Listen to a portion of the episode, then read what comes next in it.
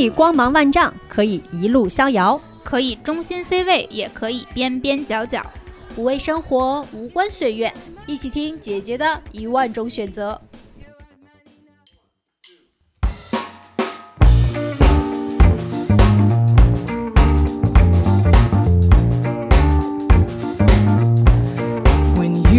Here before, couldn't look you in the eye.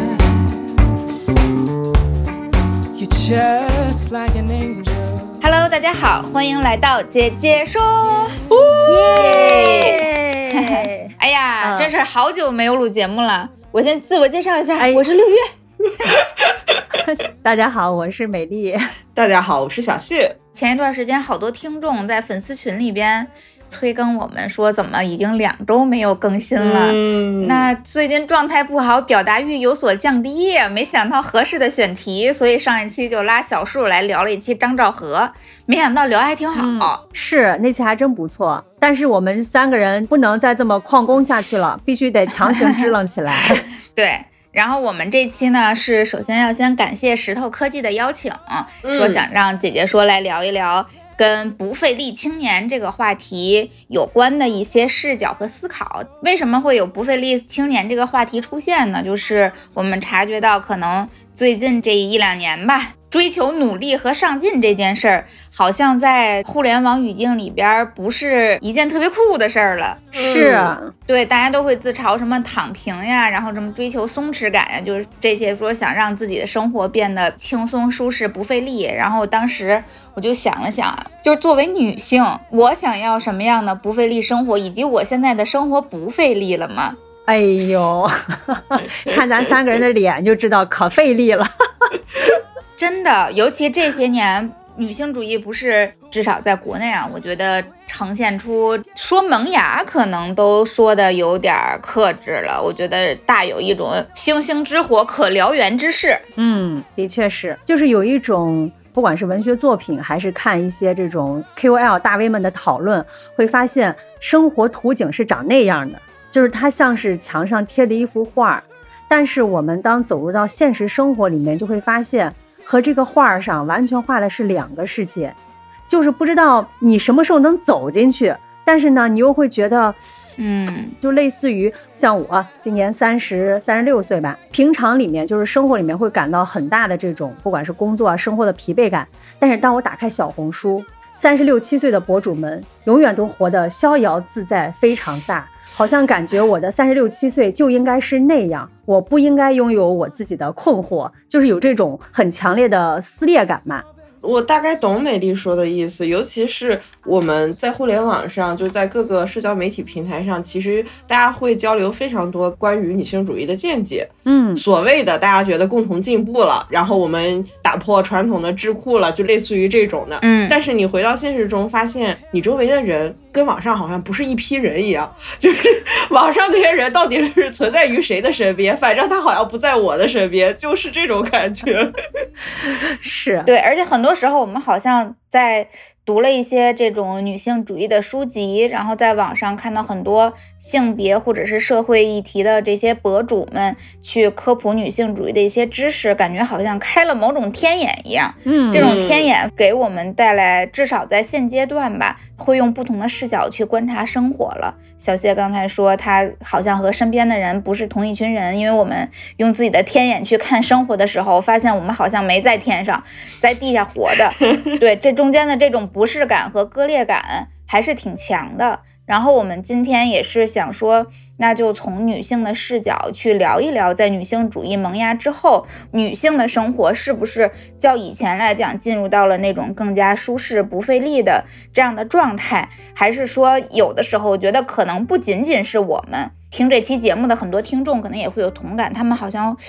时不时的也会觉得女性主义好像让我们的生活变得更难了一样。嗯，的确是。哎，那我想先问一下，刚才六月说到了咱们这期的主题叫“不费力青年”，就如果说作为一个女性的话，你们觉得比较理想的不费力的状态会是什么样的呢？我第一个感觉就是我不用再费力去分别什么东西是不女性主义的，我就觉得活得轻松很多。嗯，是吧？因为现在生活中有太多事情你需要警惕了。嗯就我们平时讨论的这些事情，它其实有的时候在生活里面有的很明显，比如说催婚呀、然后就这之类的，然后还有一些就是它隐藏的很深。嗯，你希望自己是一个像刚刚美丽说的，在互联网上就进入到那个图景的人，你希望你自己在生活中也能带着这个图景来到生活里，然后你就要不断的去判断你在每面临一个情景的时候，你应该怎么选择。就这个事情虽然听起来可能不是特别有必要，就包括我们之前录过的跟女性主义有关的那个节目，也有听众留言说这么费力，听起来好像就是在为了女性主义而女性主义。嗯但其实，其实我们最终的目标就是想要更好、更自由，所以在这个过程当中，就要费力的去做非常多的努力。我现在想想都累了。对，如果要是让我来说，什么是舒适不费力的状态，我觉得可能就是生活中小到细枝末节的一些选择，穿什么样的衣服，做什么样的工作，大到嗯人生选择，要不要结婚，要不要生子，是在国内生活还是国外生活，就是在面临所有的选择的时候，不用去跟身边的人去费心力的解释，因为我觉得日常生活中所有的事情都要解释。嗯比如说，之前我和美丽去和另外一个知名播客的女主播，长得非常的漂亮，然后，哎，这这句话应该是夸奖吧？这个长得不会泯灭她费力了的，这不就来了吗？啊，不会泯灭她在工作上的努力和成就吧？长得非常的漂亮，年纪也很年轻，听起来都像是危险评价，但确实事实也是如此。对，然后我们在一起喝咖啡的时候，他就跟我们说，他现在已经结婚了啊，当时是即嗯将要结婚的状态，他就跟我们说，哎，我这马上就要结婚了，同时后边就要跟着解释过来，他就会说，哎，你看，其实一般来讲，像我这个岁数的女孩儿是不会这么早去结婚的，那我为什么要选择结婚呢？嗯。巴拉巴拉巴拉，把他的那个原因解释了一下，嗯。然后我自己在日常的生活中也是一样，最小的事情，哪怕平时回家就只是平时起得很晚，十一点了才起床，我也不太会做饭，我妈就会抱怨说谁以后娶了你，谁是倒了霉了。哎呀就是这样的言论的时嗯候，我很不爽。我要去和他去解释我的不爽来源于哪儿吗？而不仅仅只是我可能回他一句说你管好你自己的生活就行了。同时，我肯定要去解释，我并不是对你不满，并不是不服你的管教，而是你这个句话的价值观本身有问题。嗯就生活中的一切都要解释，看到的一切，嗯但凡跟女性沾边的社会新闻，就会有争议，就会争吵。大家每个人的想法都不一样，我真的觉得好累呀、嗯嗯，真的，尤其是每次看到这种跟女性相关的社会议题或者是新闻的时候，我第一时间都会打起精神来。我觉得哦，这个事情我应该需要看完之后有一个自己的想法。哦，对对对，是的，像像做题一样，嗯，就要在纷杂的这些意见当中，哎，我我到底对这个事儿怎么看？我应该站在一个什么立场上？真的老累了。对，嗯就是我也觉得在表达上这件事情其实还挺疲惫的。嗯，怎么说呢？我也不知道是不是因为以前的这个习惯，就是你会比较想要去倾听这种每个个体他们自己，比如说他的选择，然后他做这件事儿的原因或怎么着。但是现在好像我必须要根据这件事情写一篇议论文，就是要表达出我的态度。我记得之前六月说过，就是甚至在播客里面，很多这种女性主播在录节目，尤其是和女性主义话题相关的时候，评论区往往非常的嗯，你们发现 没有？就是没有不被骂的女性主义博主，不管她是在女性主义中的哪个流派，她都永远被骂。是的，嗯播客界，咱们其实也也有很多女性主义的播客、女性主义的博主，你去看谁不被骂？每一个，他反而让我现在我们作为虽然小透明啊，这个也算是女性主义的萌新，确实是不敢开麦去和大家讨论这件事儿。而且说实话，在讨论的时候，也会觉得很多公共议题里面有很多事儿确实是很难很难想清楚，就大家各执一词。比如说前段时间的一个事儿，就是全西西对谈上演千鹤子那件事儿的时候，嗯当时全西西问出了一个类似于说，哎，我现在已婚已育的状态，时常为嗯女性主义感到焦虑，我觉得自己好像。好像因为已婚已育了，有点儿不配去聊女性主义这个事儿了。反正原话我不记得了，大致的意思是这样，他就彻底就被全网骂。这件事儿半年了，可能都还没有完全过去。然后同时，网上开始出现了一些新词，比如什么娇妻、婚女、婚驴等等这样的词，它让我天然的感受到不适。一方面，我也能够从像陈茜茜当时她在提问的时候眼睛中的那种游离、不确定和惶恐，就是她自己嗯对自己的人生选择可能也没有坚定下来。另外一方面，这种网上铺天盖地的。婚女、娇妻就是这样的词。虽然我是一个未婚未育的女性，但它依然让我感觉到，好像我的选择空间和生活空间以及表达空间被压缩的无限之小，这让我非常非常的难受。对，但说实话，在这样的语境下的时候，我不敢大胆开麦，我。他们太惨了，就是被全网骂的太惨了。我怕自己也会成为风暴中心的一员。可以说我懦弱，但我觉得我可能不是一个人。嗯，嗯的确，我觉得可能并不一定是网上吧，就是我们自己在生活里面，感觉也有很多这样的场景，也会有这种比较纠结的时刻，还会有长辈就说你在干什么？你为什么还不如去当个老师？就类似于这种，他还是会对你有一些刻板印象。尤其在我工作的环境里面，我能遇到非常多这样的情况，嗯，就是大到我跟老板出去见客户，小到我平时跟同事交流，这个情况它它每次出现的时候，我都会不知道自己在当下应该怎么办。因为嗯你当时处在一个社交场合里，比如说我之前就是有跟我老板一起去见过客户，在大学里面过程中吃饭的时候，就是它是一个非常具体的例子啊。我觉得嗯大家一听就能够感受到，你其实也遇到过这种情况，或者你身边的人也有人遇遇到过。那个饭桌上一一共有五个人，我和我老板都是女生，还有另外一个伙伴也是女生，剩下两个是男生，所以是一个女性多于男性的场合，而且是一个小规模的饭局。然后在，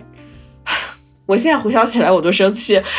在在吃饭的过程中啊，那两个男的。有一个人就频繁的对我和我老板之外的这个女生，我们叫她小 A 吧，嗯就是频繁的跟小 A 说，今天不能喝酒啊，等着有机会单独约你喝一个。这是饭局刚刚开始，嗯，言语轻浮，对，就是先铺垫一下，就是先启动一下。然后这个小 A 呢，其实他在说这样的话的时候，我因为很敏感，我马上就感觉到了不舒服，所以我迅速的去观察了这个叫小 A 的女生，她在这样的场合是怎么反应的，因为我也很想知道其他的女性就是在工作场合上，她们遇到这种情况，大家都是怎么办的。但是没有想到，他就只能打个哈哈。就是把这个话先接过来，然后表示我也很乐意和你喝，等着下一次再喝。今天不行，今天开车了。嗯就是这个话头，他就反复说了好多次，直到后来他把这个话题就自然的会引向在场的另外两个女生身上。所有的女生在这个饭桌上都无一幸免。聊到我的时候，是我老板说。你最近在就是跟这个男生说，你最近在做一些什么什么样的事情，可能比较辛苦。然后呃，我们小谢是很优秀的，你可以叫他跟你一起做，不用自己一个人熬大夜啦。就是说一些这样的场面话。嗯，然后对方就说啊，我要平复一下心情才能 复述这句话。气够对。方说的是哦，跟我在一起的女生都很危险的。哦，妈呀，确实需要平复一下。真的，我当时其实是非常非常生气的。但是我在这个场合上，我在这个饭桌上，我其实是最没有话语权的人。我是整个这个饭局上地位最低的人，我其实不能直接表达出我的不乐意，尤其给我发钱的老板还在我旁边，所以嗯我就没有接这个话茬。我老板就打了一个哈哈，一个玩笑话，把这话带过去了。然后他们就一块儿要再碰一个杯。我当时的反应，我唯一能做的选择就是我不参与这次碰杯，就我低着头，他们一起举杯站起来碰的时候，我就低着头，谁也没看，然后我也没举杯。这已经是我当时在我的处境里面我能做出的意义最明确的反抗了。嗯这只还是到我到最后快要走的时候，就是他的这个性骚扰的程度啊，在整个饭局里面它是逐级递增的。到最后我们要走的时候，他就骚扰了我老板。最后要碰杯的时候，我老板杯中还有很多酒，然后就跟这个人说，如果你不介意的话，我们就分一点，然后我们最后碰个杯就走了。然后。然后这个人他就站了起来，说好的。然后我老板就把酒倒给他，倒的过程中他就说：“哎，这不咱们是间接接吻了吗？我就啊，哎呦，我的天油腻哪！报名。这酒不应该泼他脸上吗？我能在他们聊天的过程中感受到，我老板其实对这样的东西是非常不敏感的。嗯这也是我感觉到很矛盾的地方，嗯，就是你发现你在职场中碰到的一些女性的前辈，她们其实跟你不是有共识的，他们跟你相当于不是站在同一个战线的，所以他在遇到这句话的时候，我相信他也应该是很不舒服的。他甚至不是一个单身，他已经有家庭也有孩子了，就这一定也是越过了他的线。但是他作为老板，他作为这个人的合作伙伴，他必须要接下来，然后开了玩笑，特别高兴的把这杯酒喝了。嗯所以我那天从这个饭局出来的时候，我特别郁闷。然后我当时还给美丽发微信，我说又积累了素材，因为其实这个背景是我走在我的大学母校里面，哦，我在我母校里面的一个对外的酒店吃了这个饭，然后我就在想，我当时几年之前在这儿读书的时候，我想的就是我最终是为了就是能遇到这样的情景吗？就 非常非常的复杂。很讽刺也。对，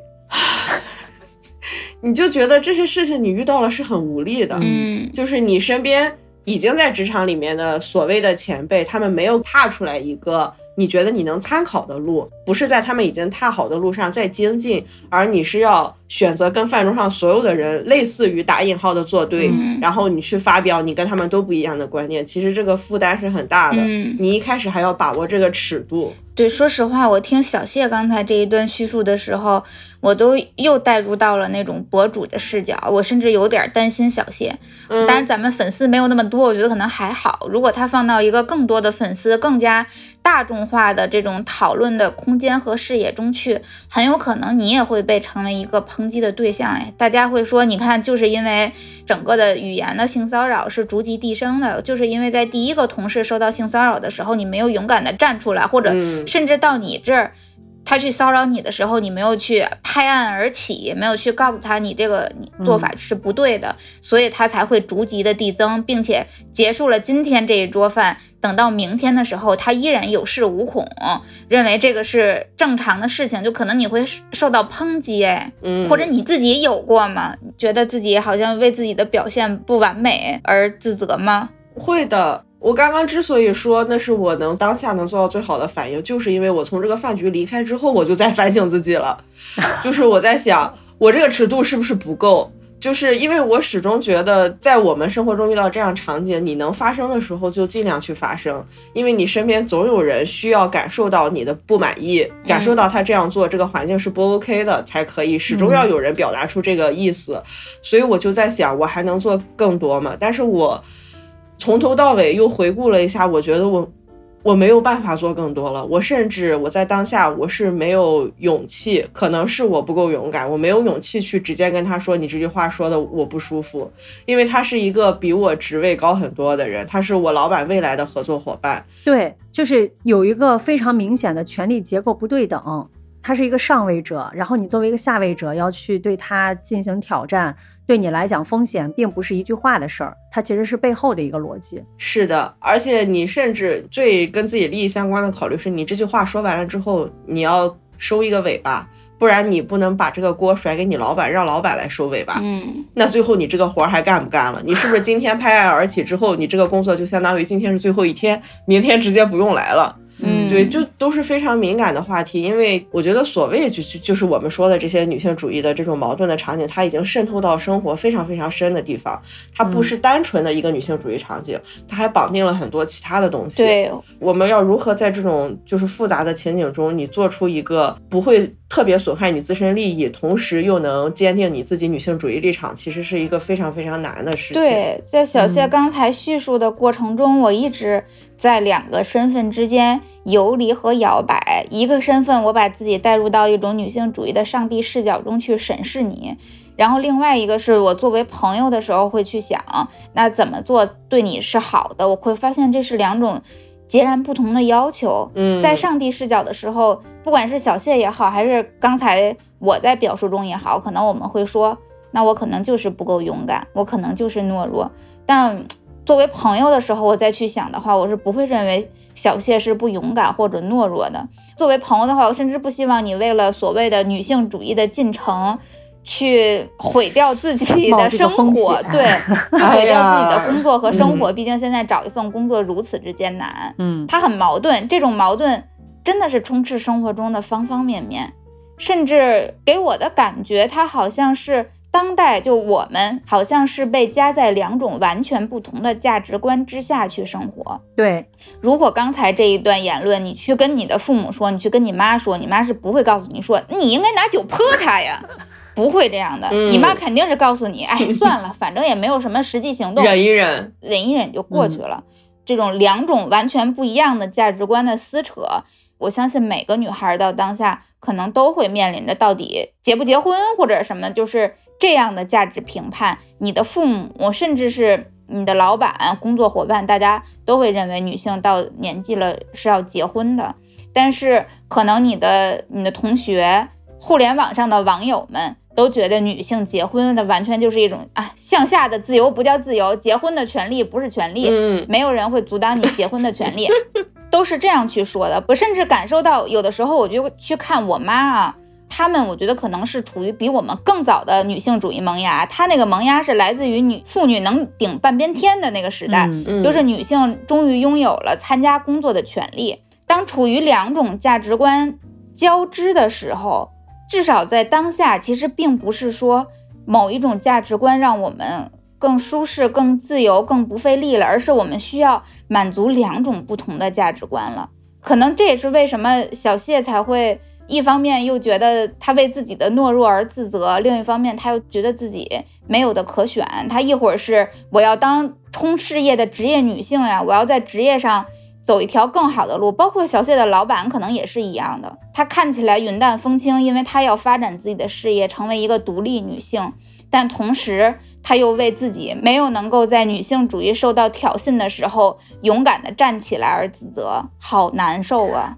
对，我觉得刚才六月说的那一些，一个是现在网上充斥了一种描述，叫向上的自由和向下的自由嘛。那所谓向上的自由，可能就是要冲破所有的这种传统观念和束缚，你要去追求独立自主。你要勇猛，要反叛，要利己主义。对，然后所谓向下的自由，就是回归到女性的传统的叙事里面，比如说结婚。生子、照顾家庭、做家务，就这些，所以它会出现了一种叫向上的才叫自由，向下的不叫自由。而我们的费力时刻往往是出现在更多向下的自由是我们现实的生活，而向上的自由是一种理想化的选择。我们道德标准，对，毕竟我们 还是有很多时间和观念的沉淀，就你很难一时半会儿就立马就支棱起来，我就直接向上一飞冲天的自由了，所以它就会有一种。两种观念中间夹住的那种费力的那种感觉。嗯，刚才小谢说的那个酒桌性骚扰那个事情，我突然间又想到，你说会不会权力结构相等的去说服一方会更轻松一些吗？或者怎么样？就是有一次做活动的时候，当时是一个男主持和一个女主持，两位都是算是业内知名人士啊。然后呢，当时那个男主持看到女主持换了妆出来以后，就是穿的很漂亮嘛。这个开头我已经感觉不妙了。对 我跟你讲，更不妙在后面，就是看到换装出来以后，然后说哇真好看，然后那个我的大领导在旁边就说说嗯，就是相信你们在台上的表现肯定没问题。然后这个时候男主持说了一句话，那你是没看到他在家里的表现更好啊？加上他的脸、他的神情和他的眼色，他可能说了个屋里的表现。还是个家里的表现，我不记得。呃、反正当时全场就一整个尬住，嗯，然后女主持脸上也非常的尴尬，然后但是尴尬又有一种要，就是很多女性的选择会用一个笑话去缓解一下这种尴尬的气氛。这个时候，我的女领导会出来说：“你刚才说的那个话可能不是很合适啊，你不要再说了，人家听了会非常的不舒服。”这个男的才闭嘴。嗯，对，我觉得至少要是平级的人才能说，因为我刚刚不是说我在工作中遇到非常多这样场景嘛。除了这种之外，跟我同事相处的时候也有，就有男同事会说：“哦，你们看隔壁部门的几个几个女生就是比较多，然后长得好看，她们就可以直接组个女团出去出道，然后谈客户不就谈来了吗？”就一些类似这样的话。就当它发生在我评级的时候，我可能就会直接说你这样说话不合适，你你应该闭嘴了，就是就是 危险发言四个字。对你别说这些没有用的了，你就可以去制止他，但是你没办法跟他深聊，就是还是我们刚刚说的，你没法从头跟他说。嗯，对，听完你们俩说的，我有一种深切的感受，不管是在互联网上也好，或者说我们作为女性所接收到的女性主义，咱不能说百分百先进啊，至少我觉得已经比以前进步很大了。但我们的日常生活其实是没有什么进步的，整个我们日常生活比我们想象的还要所谓的愚昧和落后，因为像你们刚才说的这些男同事们对女同事们的一些言语的性骚扰，至少是现在我们已经公认的显性非常初级的女性主义的认识了。对，然后男性依然都还没有意识到，但是在互联网上，我们的女性主义已经进化到那种，就是女孩们的女性主义已经进化到这个孩子不能跟夫姓。嗯，就我想起很多年前，那个 Papi 酱生孩子的时候，她管自己的孩子叫小小胡，嗯，然后应该是这个事件导致的互联网上出现一个词叫“婚驴”的，嗯，就是这已经差得太远了吧？我们的生活中还在做语言的性骚扰呢，在互联网上已经要求女性不能让自己的孩子跟老公的姓了，差距太大了吧？对，现在特别想把真正的问题再抛回来，就是最开始的时候我自己提到的那个，我觉得可能不仅是我，很多人都没有想清楚的那那些问题，比如说像全西西当初被大家广泛的去骂，那结婚生子的人是不是就是背刺女性主义了？嗯，她是不是就是一个不完美的女性主义者了？她是不是就让男性得到了他们想要得到的东西？你遵从了这个规则了？嗯，我们刚才已经讨论了这么多，我觉得还是要回到问题的核心去来。你们怎么去看这样的事情？嗯，就是先说那个全西西的那个访谈啊，就是我就在想，就是当时的很多评价和看法、观点，其实就是有一些主义上的正确，但是当这个事情落在个体身上，其实我突然间最近能够感受到他的一些纠结的点，为什么呢？因为比如说我吧，哎呀，我在这儿说这个不会被骂吧？那听到这儿的朋友，希望对我宽容一些，因为的确嘴是我的一下留情些困惑，嘴下留情，嘴下留情。嗯是这样的，就是因为我在姐姐说的主播里面算是啊年纪最长的，八六年生人。其实，在很多年前就不停的有人在问我啊什么时候结婚啊，然后什么时候生孩子，甚至在我早期的时候受台湾偶像剧的荼毒，嗯曾经在本子上列下了人生嗯计划，要在二十八九岁结婚，三十一二岁生娃这种人生理想。但是呢，后来慢慢的，首先自己会抛弃这些理想，就是的确也是在搞钱，没有时间精力去想这些。嗯但是当你和一个对象、恋爱对象谈了六七年了吧，今年是我们在一起第七年的时间，然后结不结婚这个话题就会变成一个我们家族之间的热点讨论。包括我身边的很多朋友，我之前公司的同事，我的前领导，我的嗯前前领导，大家都会问我一个问题，就是你们在一起这么长时间了，为什么还不结婚？嗯，那你自己怎么想的呀？你想结婚吗？对，就是这个问题，我的妈，感觉有有有一种一一堆人，一个合唱队站在我的面前问我这个问题的即视感。就是很早的时候，其实我觉得我还是想结婚的，因为你就感觉还是受以前过往的这种经验的影响吧，你就会觉得女生好像到这个年纪，可能还是要步入到结婚这件事儿，嗯而且你身边所有人都在结婚，你就觉得好像我也也要去结婚了。但是过了一段时间，又出现一个声音，就是所有结婚的人在告诉你，结婚这事儿不好玩儿，结了就得离，并且他们真的在离。嗯 然后单身的人在告诉你，结婚是一件特别不酷的事情，是你在向传统去低头。而且当时的整个大的社会的这种舆论环境，我觉得就是在前几年的时候，大家也会觉得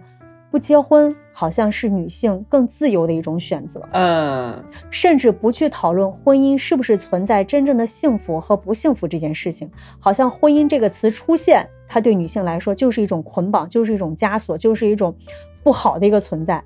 然后你就会觉得，哦，我好像看起来多了一个选择，我好像可以不结婚。嗯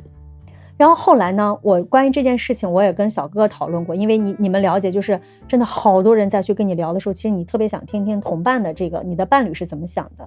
然后一开始小哥给我的回答是可以结啊，只是我们现在可能首先要解决一下经济的问题。后来呢，我又跟他讨论这个话题，他给我的答案就变成了说，他并不觉得两个人的情感、两个人的关系、两个人的亲密程度是要通过一个证儿、一个制度来去肯定你。嗯，这可能听起来有点像渣男言论啊。没有，也有挺有道理，听的。据我所知，小哥哥好像从小就西方国家长大的。对，就是他会觉得，就是爱情的这种存续的方式会更加的多元化，但是可能也是为了让我安心，就跟我说，但是你要说结，咱立马就去结，这个事儿根本就不是事儿。这个事情又对我产生了一些影响。那到底我应该是结还是不结？我对这件事情还产生游离的一个事情是，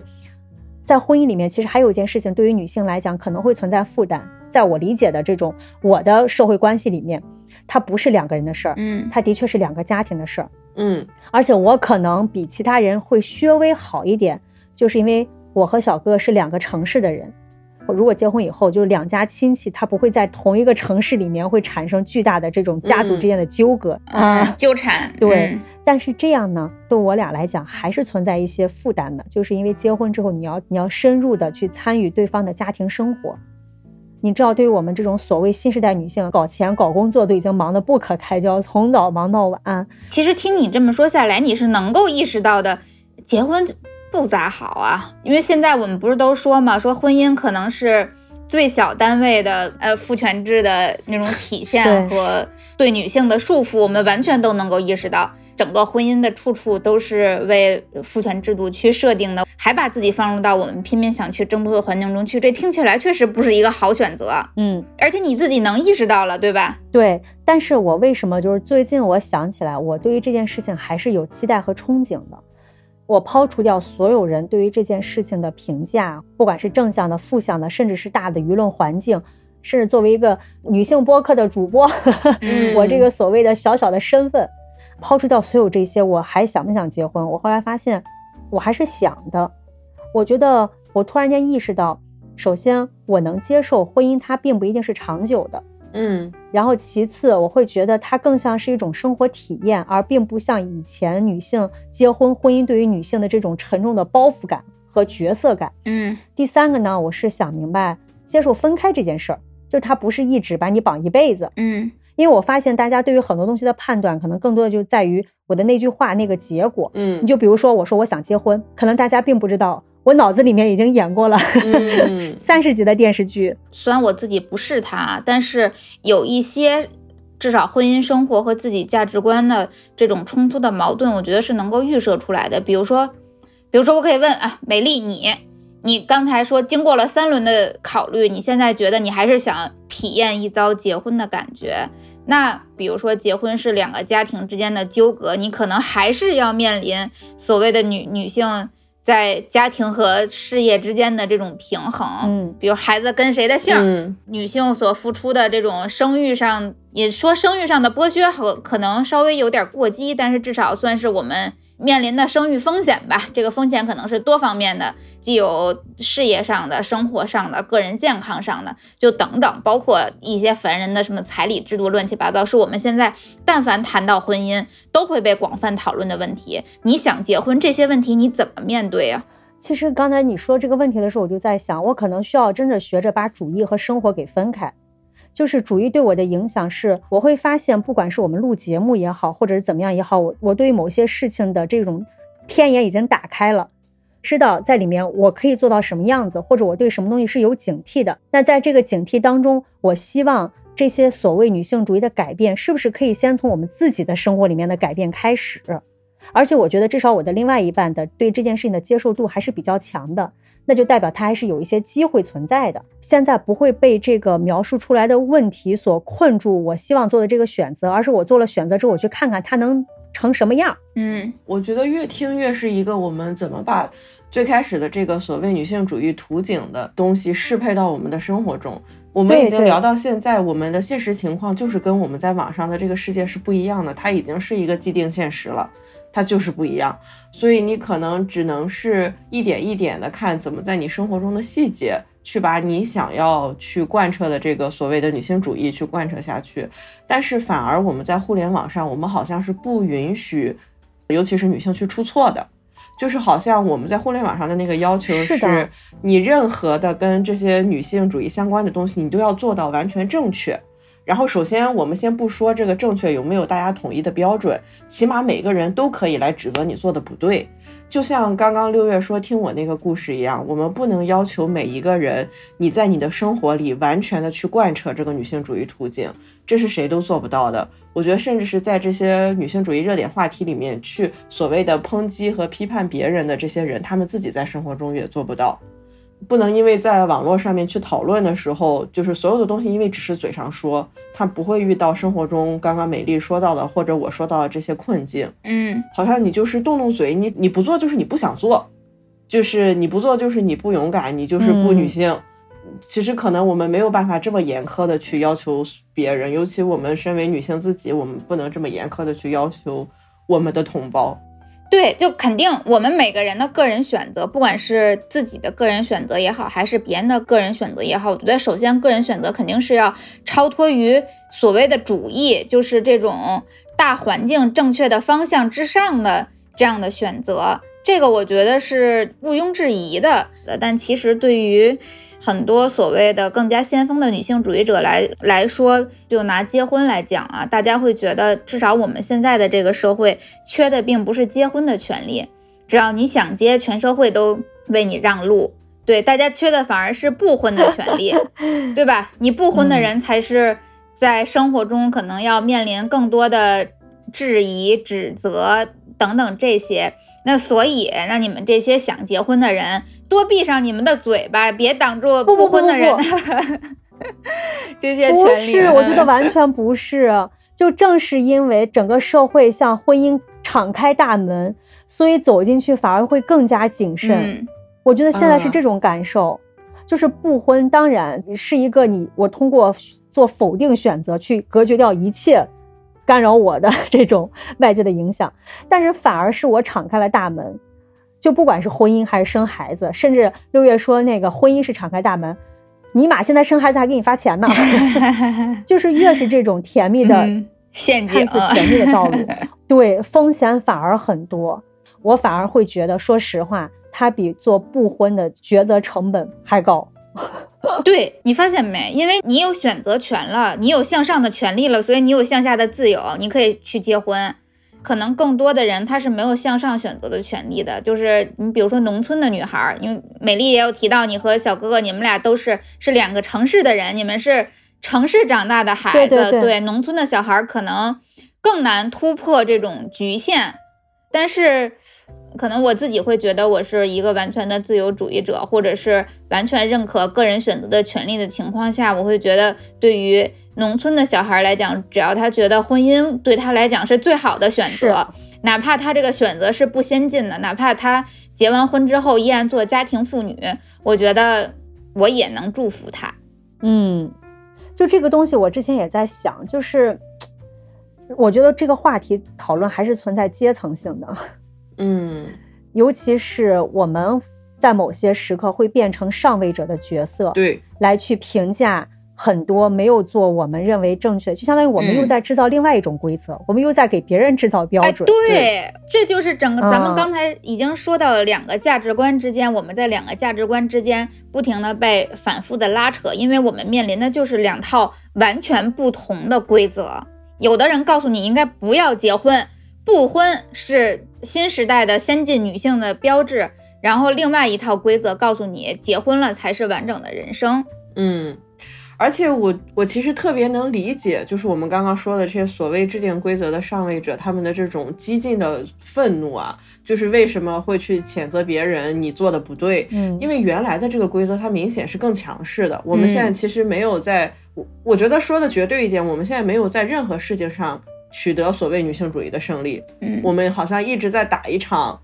还没有看到进展的仗。嗯就是甚至都没有取得任何一个小小的碉堡的胜利，嗯所以反而可能就会对这个东西的要求格外的严苛。他甚至可能是一个呼吁的角色，他可能甚至是一个嗯倡导的角色，希望大家能就比如说把劲儿拧到一起，我们去统一贯彻这个事情，然后最终我们争取到的利益是我们大家共享的。嗯就这些声音，他可能就会对那些所谓 Lisa 去跳疯马秀这样的事情更加的敏感。就是我们要往前走呢，你还在这儿往回扯，就会有这种感觉。对这个问题，其实是一个，就 Lisa 去跳疯马秀，是我觉得是一个更值得我们去讨论的问题。你就比如说婚姻，我们可能对于婚姻的基础的认知，大家共同的认知已经达到比较高的水平了，可能剩下的就仅仅是一些个人不同的价值判断，或者是自己不同的价值取向，到这个阶段了。但是 Lisa 去跳疯马秀这个阶段，我觉得是完全。如果婚姻是两套不同的标准的话，那 Lisa 去跳疯马秀这件事儿，我反而觉得它是一件没有标准的事情。对这个没有标准就在于，比如说在当初十年前、二十年前的时候，满大街校园里边还都是穿着热裤、超短热裤，然后一个吊带背心儿就在校园里走来走去的学姐们，确实是那样。嗯现在之前那个穿了一个吊带背心儿在机场出现就被啊骂上热搜。嗯热依扎是吧？对，然后包括像 Lisa 跳疯马秀这个，大家就是你穿的少，然后你去跳艳舞是男性凝视，但以前麦当娜也跳啊，那会儿怎么没人说麦当娜是媚男呢？我觉得他就是一个，就是这个凝视不被发现到发现的过程。对，嗯我我们甚至可以理解为他那个时候跳的就纯粹是一个服务于凝视的行为。然后，因为我们现在意识到了这件事情，意识到了我们去说风马秀这个东西，它最开始的存在，它的它的出现就是为了凝视去服务的，所以我们才会去质疑，就是想要完全全盘否认这个东西。我们否认的是这个东西，我们其实否认的并不是 Lisa 的穿衣自由，但是因为它就是因为它这两个东西是交织在一起的，你们不觉得吗？它这两个规则是缠在一起的。对，甚至我记得之前看那个罗贝贝写篇文章，就疯马秀这件事情本身，它可能也存在两套标准，嗯，可以通过说穿衣自由去美化 Lisa 的一个选择，但是它同样也显示出给 Lisa 伴舞的那些女性们是没有选择的。嗯，而且反而因为就是她们是没有选择的，更加坐实了丰满秀本身这个事情，它可能更偏向性剥削，嗯所以大家反而就会对这个事情更反感。嗯，哎，我非常认可。我觉得疯马秀在最初的创建之初，肯定就是完全的性剥削、性凝视，满足男性不管是生理还是视觉上的需求。但其实之前疯马秀来邀请到 Lisa 来跳舞，我记得他明确说出过一个自己对于邀请 Lisa 这件事儿最核心的目的，他其实是想改变疯马秀的这种完全以性服务或者是这种性快乐。为核心的这种传统认知，他其实想更多的把它打造成一种更先锋的艺术化的做转型，所以他找了一个大众 idol 来跳，而且我后来也在网上去看了一些就看过疯马秀的那些人他们的一些评论，就说整场秀其实和低俗啊、性的诱惑呀等等这些其实没有关系，还是挺艺术化的。嗯，可能很多人会觉得你就是为了啊，你为了赚钱，为了割韭菜，所以故意把自己往上去美化。但我自己觉得本身和女性的，就是我们的整个性特征相关的这些标准和意识本身确实是有改变的。咱就不说丰满性，因为它毕竟是一个商业型的秀嘛，它也许确实会嗯存在说我就是为了赚钱，所以我去美化自己的理念这件事儿。但是我们就说最简单的，我们生活中能够看到的，那在中国可能八九十年代那会儿，我们讲求的是性解放呀，是女性。可以自由的去完全的支配自己的身体，因为最早的时候，就如果这个女孩要是在身体上出轨了，那就是流氓罪呀、就是那种跳个贴面舞 对，都能判死刑，还真是。过去的那一套道德标准，后来我们就性解放，每个人都可以自由的，无论结婚与否，可以自由的睡所有自己喜欢的人这一套。然后现在我们的道德标准又回来了，回到了另外一个。一个标准上，这个标准并不是说出于啊我们要保守、我们要自爱这个标准，但是它这这种传统的标准还是存在于我们的生活中的啊。但是嗯更显现的，大家可能会出现了一些新的声音，比如说像原来脱口秀大会里边。杨笠去讲脱口秀中的一个段子，他其实是自嘲自己平胸嘛，他就说：“你看你们男人不就喜欢大胸吗？老娘偏不长。”然后嗯现在的这整个的那个言论，其实是到了另外的一个方向上去，就是是你们男性不就喜欢和女性乱搞吗？老娘偏不让你得逞，我就封心所爱，我就母胎 solo 一百年了。然后以及穿衣服也是一样的，我们过去那个时代讲求性解放的时代，女性就是会去穿吊带儿、穿短裤，去大胆的展示自己的性别的特征，这是我我最大的魅力，我为我的自己的身体而自豪。那现在你再去穿短裤、吊带儿，包括 Lisa 去跳疯马秀之后，我发现很多人就会把 Lisa 以前在韩国的那个女团里边跳舞的时候，就会舞台照拿出来批判她说，你看她的裤子永远比其他几个团员的裤子短。嗯，她的动作永远比其他几个人性暗示多。对，就是这种标准，它本来就变了。那到底是，假如说以今天的这个标准去看的话，就为什么我我觉得说疯马秀是一个没有标准的事情？它不像婚姻，虽然你是两套标准，我们很难，但是去穿衣自由也好，或者是身体自由也好，它现在是一个没有标准的事情。那到底是随意的想睡谁睡谁是更女性主义了，还是说老娘就不让你碰我一下更女性主义？我选第一个就，不是零就是一，是吧？咱就没有零点五。我自己在这件事上的一个特别清晰的感受，我甚至觉得，也许女性主义的方向并不是完全的所谓的过去父权主义的对立面。就比如说，像刚才我说现在的这一套，说，哎，你不是喜欢大胸吗？老娘偏不长这一套，它完全还是停留在那种过去的父权制的，就这种男性凝视的游戏规则下去制定的。只不过我就我就偏要走到你这个游戏规则的对立面儿来，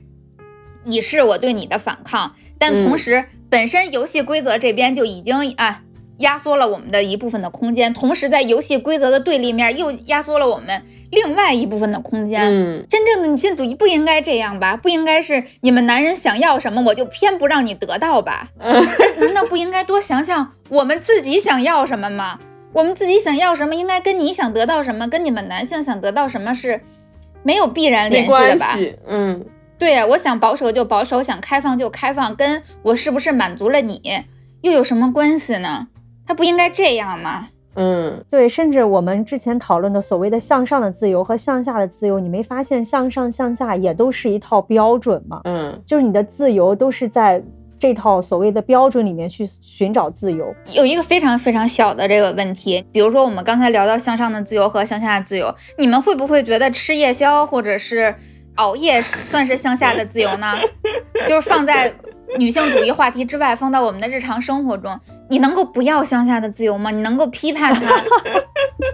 说你堕落了，你你不是一个先进的人了吗？很奇怪吧？嗯，对，更多的可能是我们不去想怎么是对的，我们不去在吃宵夜的心怎么好？对我们不要再去吃宵夜的时候，告诉自己吃宵夜这个东西它对身体不好，它会影响你整个血糖的分泌，它会让你长胖，它会让你面临着什么高血压、高血脂的风险。你吃的时候你开心就得了，甭想什么是对的。嗯然后你去跑步的时候也是一样，你可能你就去享受挥汗如雨的那种肆意就得了，你别去想我每一步都是为了让自己成为一个自律的、积极向上的、健康的人，我要为了正确的事业而奋斗，这样怎么能得到快乐和坚持呢？跑步的人会告诉你，跑步的时候没有这个精力 和体力去想这些。但跑之前会，因为我就是一个不太能跑步的人，嗯所以我就发现，每当啊我最近说我要让我的生活自律一点，我要每天坚持运动去跑步，我就发现，哎呦，好痛苦呀，根本坚持不下来。嗯，而且我感觉其实聊到现在，我就是我们保持这种类似于 Lisa 疯马秀这种话题的自由讨论，反而是一件非常非常好的事情。它只是不需要我们去给他说对和说错，因为其实我们好像从小到大最不善于做的事情就是没有答案的事情。嗯，我们其实对于没有标准的事情是非常非常不安的，所以我们在这种自由讨论的环境里面，我们总想尽快的得出一个结论，就是这个事儿如果得出一个结论，嗯大家之后就知道怎么做了，我们就不用每一次都去费这么大的力气要跟别人去纠缠、去辩论。嗯，但是可能我觉得保留这种自由讨论的空间是更好的。而且还有一点就是，我们在对每一个东西去下判断之前，要有一个警惕，就是因为你并不知道他做了这个，不管是得出结论也好，或者说是做出这种行为也好，他的思考是什么，他的想法是什么，甚至。这么说吧，就回到我个体，比如说结婚那件事情，我有我的考量，但是你要拿一个九五后或者是零零后，他对这件事情，我们俩生活的年代不一样，教育不一样，身处的环境不一样，也许我们会得出一样的结论。嗯但是你却拿这一个结论去直接评判掉两个人，嗯或者是直接评判掉一竿子打死所有人，我觉得这件事情是非常之不公平的。对，嗯或者说我们得出了不一样的结论，然后他就是对的，我就是错的。我觉得我们目前非常粗暴的一点就是我们完全看不见这些，就直接就是下了个结论。对，其实说到底，无非就是你可以去指责制度，但你不要去指责具体的人，因为每个人都有自己的局限，很有可能他的局限是大部分普通人都要面临的这种生活的局限。如果你指责具体的人，你只会让每一个具体的人的生活更加的逼仄，嗯然后而且不会去愿意去讨论，可能就不存在小谢说的那个自由讨论的空间了。我们发现我们会对每一个参与讨论的人要求都特别的苛刻，嗯，我们都会以心里的那个标准去要求对方。嗯看似是自由的讨论，但其实我们已经为这个讨论设定了边界和答案。比如说我们在当下的这个环境中，你们有有没有想过说，到底能够怎么办？能够分享给大家一些我们自己的小的想法。比如说我，我就抛砖引玉啊，一个最小的，我觉得当女性面临一些有争议的选择的时候，你永远不要去嗯去榨着她，不要去批判她。就是有争议的事情，但凡这个事儿有争议，我觉得你就不要去批评她，然后以及拒绝严禁拒绝使用婚驴、娇妻、嗯婚女，就是这样的污名化女性的词语。因为我们从小到大，这个伴随着各种各样对女性有很多污名化的词语长大的。女字旁的骂人的话，对我们已经接受到那么多的这样用具体的词语的侮辱和矮化。我不希望再看到任何女性对我们的同胞依然使用同一套手段，即便你你以为你在骂醒她，但不会的，她只接收了骂。嗯嗯，我会有一个比较正向的，就是要多肯定自己，就是要看见自己的进步这件事情。就是因为这个可能是来自于我自己的个体感受，我就会发现，可能也是因为陆姐姐说吧，因为录播课要去看很多的东西，然后再回想过往的很多以前觉得理所当然的事儿的时候，我会发现现在很多事情都是不 OK 的。就像之前我说，我之前加入一家公司，老板跟我说我差点因为颜值低被拒这件事儿，我以前会觉得，哎，这是个玩笑，我可以发个朋友圈调侃一下。现在只想喷你一顿，你在说些什么？就是我会发现很多以前认为正确的事情，所谓正确的事情是不对的，是不 OK 的。当我们发现不 OK 的时候，我觉得我要我们要学会多肯定自己，就是哦，我知道这有问题，嗯嗯怎么做？那我们再是下一步的事儿。我觉得先嗯肯定自己，哦，我好像已经长大了，我好像在成长，我好像没有掉入到别人的陷阱里面，我没有掉入到别人画的这个饼里面去，或者怎么样，我没有进入到别人的规则里面。我觉得先给自己一个肯定吧。对，我觉得我更在乎的是在那种。呃，就是充满了嗯男权意味的环境里面，怎么表达自己的不舒服？就我觉得嗯这个也是我们大家的共识吧，就是男性对我们的困境是不理解的。就比如说，可能有的人他对于就是女生在工作场合被叫美女会不开心，有的男生是不理解的，啊他可能会觉得你叫我帅哥，我开心死了，你为什么会不喜欢呢？嗯。就是他们跟我们在这方面真的是是的是的。呃，有很大的鸿沟，所以我觉得可能我在生活中，我现在做的最多的就是在每次我感觉到有男生有表达这方面会让我不舒服，我觉得是对女性不够尊重，或者是有足够的物化或者凝视的感觉的时候，我就会去制止他。嗯。虽然一开始我可能，嗯。尤其是像我刚刚分享那个案例，我可能并不能特别勇敢的就直接跟他刚起来，但是我起码先传递出我觉得不不喜欢的这个信号。嗯我相信，如果如果他在接下来的十个饭局里面，每一个饭局都有女生传达这种信号，他可能就会知道有越来越多的女生会不喜欢这种场合。嗯它它是一个就是蔓延开来的事情，所以我觉得我只要能先从我身边的一点点的事情做起来，我就已经很为自己感到高兴了。嗯另外一个就是，我觉得还有一点挺重要的，就是当就如果你也是存在这种迷思，就是理想中的女性主义和现实当中的这种巨大的落差，我觉得还有一点就是要给自己留出时间。普通人很难是意识到即做到，我觉得是很难的。嗯就像我们节目里面讲，为什么妈妈对于女儿的很多的选择或者是一些教育是很谨慎的，是因为有时候他们是要否定自己以前所有的选择。嗯嗯我觉得这个落到我们每个人身上，可能也都会这样。我们当然非常羡慕和我觉得也值得歌颂那些非常勇敢的人。。对，但是当我们很多的普通人去没有办法走出这一步的时候，我就要给自己留出空间。我和他有差距，OK 可以，但是要给自己时间。就很多人，我觉得可能需要的时间是远比你想象中的要长一些的。对，嗯，并不是我意识到女性主义，我明天就能做到了，我明天就能出去把，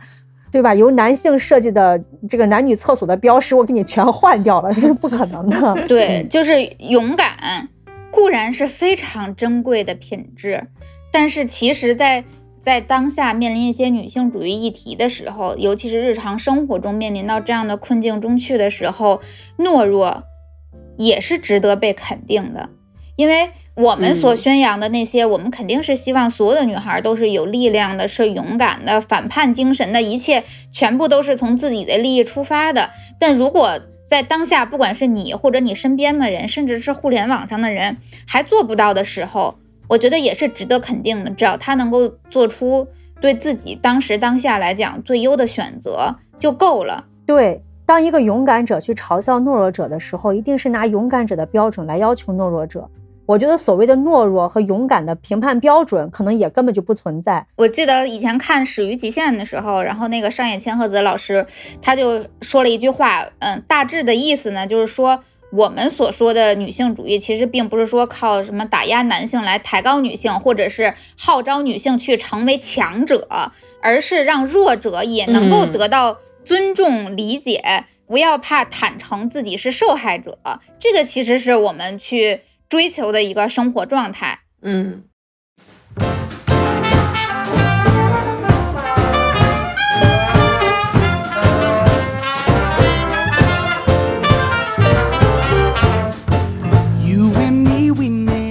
像刚才我们其实已经说过非常多遍了，每个人都有自己的局限，甚至这个局限想比我们所想象中的，就是比勇敢者、强者们所想象出的那个局限要程度深很多。你就比如说今年已经，谁能够想象到今年已经二零二三年了？家务不再是女性的专属，这么一件我们可能得喊了十年的是嗯十年的口号了吧？它依然在日常的生活中是没有办法贯彻出来的。因为前一段时间我看那个《再见爱人三》里边，就有一对儿啊非常出圈的，算是夫妻吧，虽然他俩没有真正的领那个结婚证，对，叫王睡睡和张硕。然后这一对儿，他们俩之前就说过，两个人就因为这个家务活该谁干吵得不可开交，吵了非常多次，跟咱们其实年纪都差不多，可能比咱们他们俩估计比咱们还小。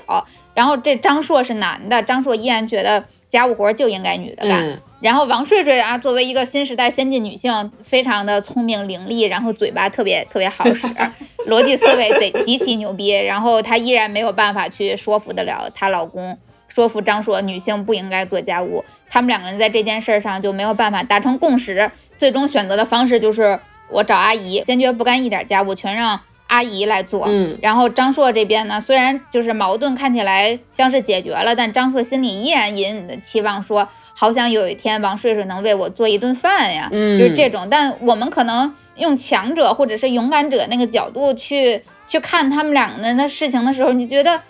我，这就是一个妥妥的封建渣男，你就应该就是别跟他过了。都不应该再存续你们俩的关系，对。但其实可能对对方来讲嗯，并不是这样。就是我觉得我们在生活中做大部分的选择的情况下，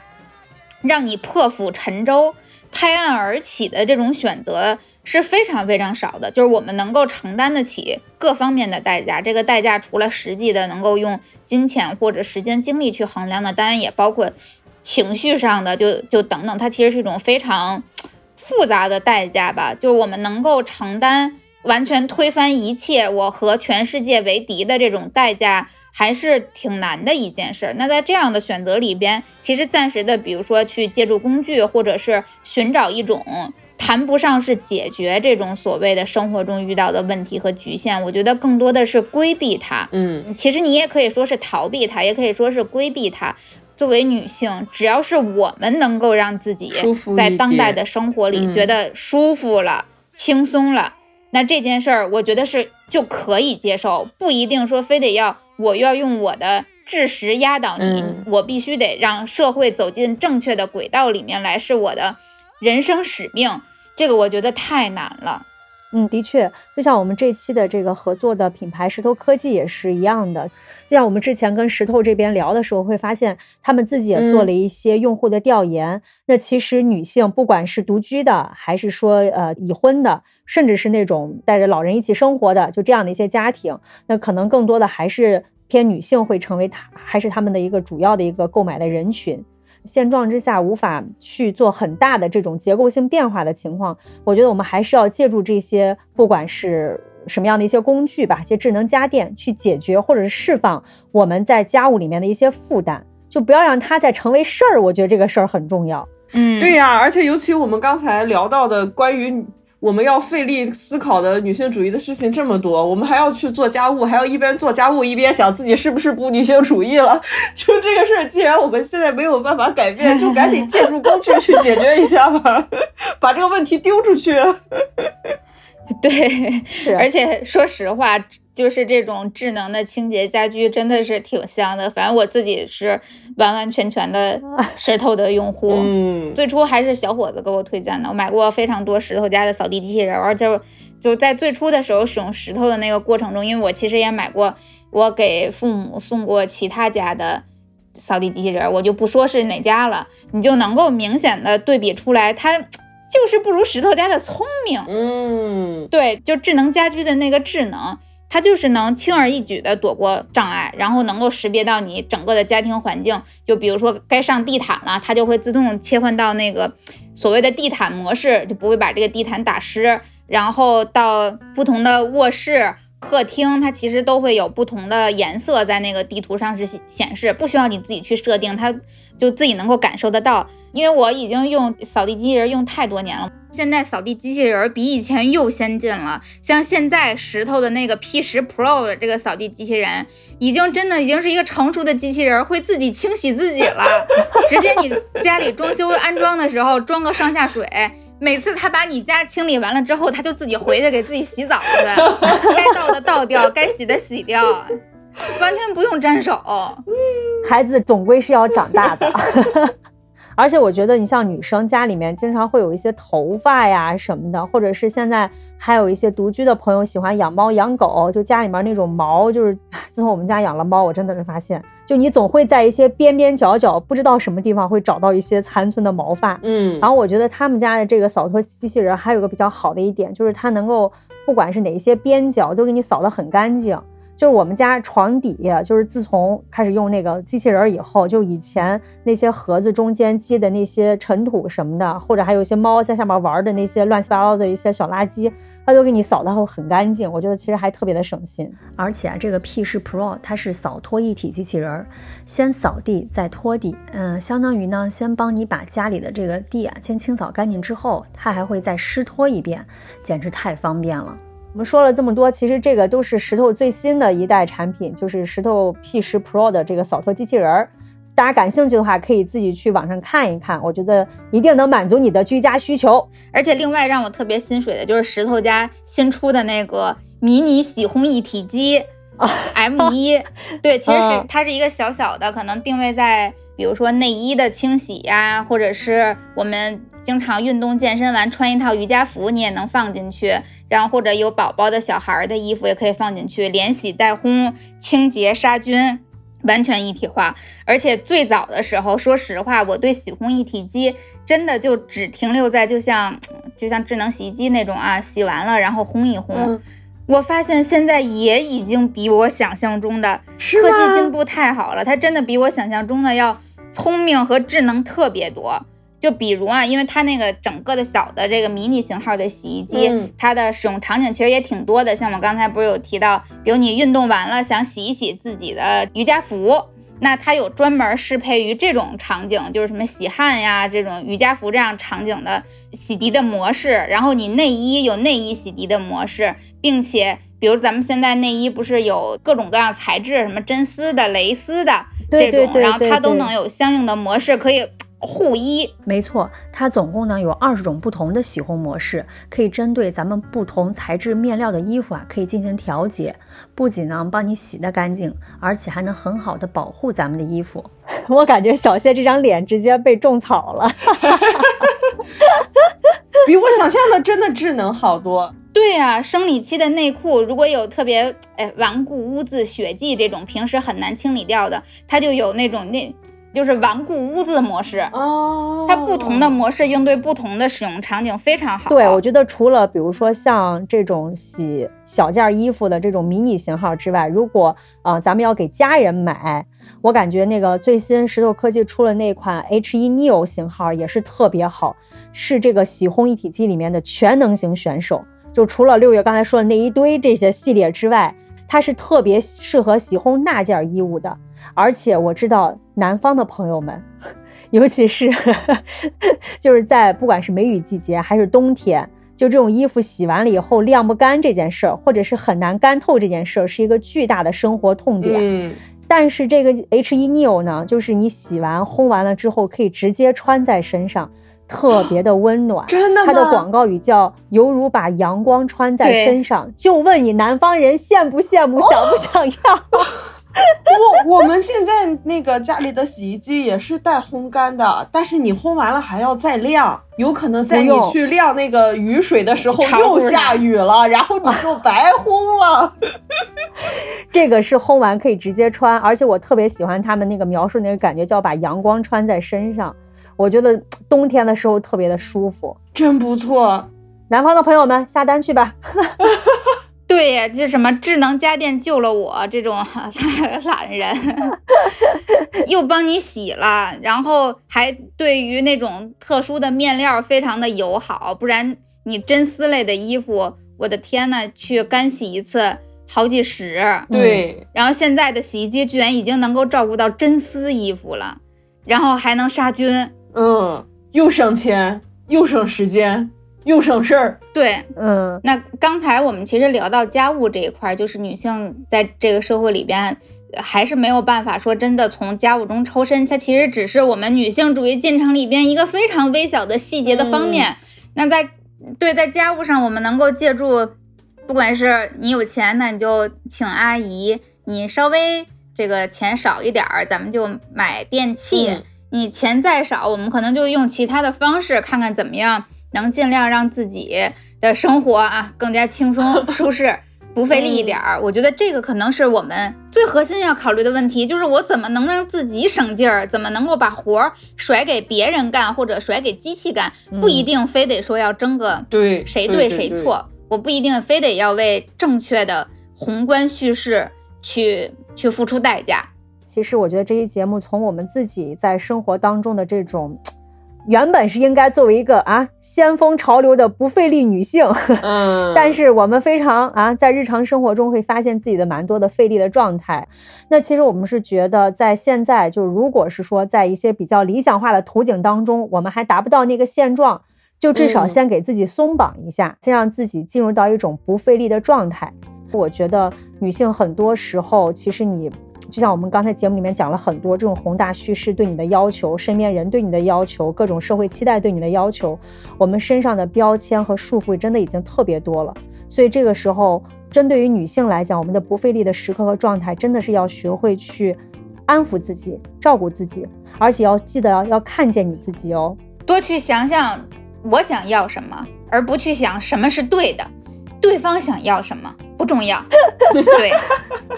好的，那今天跟大家聊得很开心，然后也欢迎大家在评论区跟我们分享，不管是你的费力的想不明白的事儿，或者是一些你不费力的时刻，都可以跟我们多多互动。嗯，那也感谢这个石头科技和日光派对对我们这期节目的赞助和支持，也欢迎大家在各大音频平台关注和订阅我们“姐姐说”，也可以在微信公众号搜索“姐姐说 FM” 就可以加入我们的精神股东群。那我们今天就跟大家聊到这儿吧，跟大家说再见，拜拜，拜拜。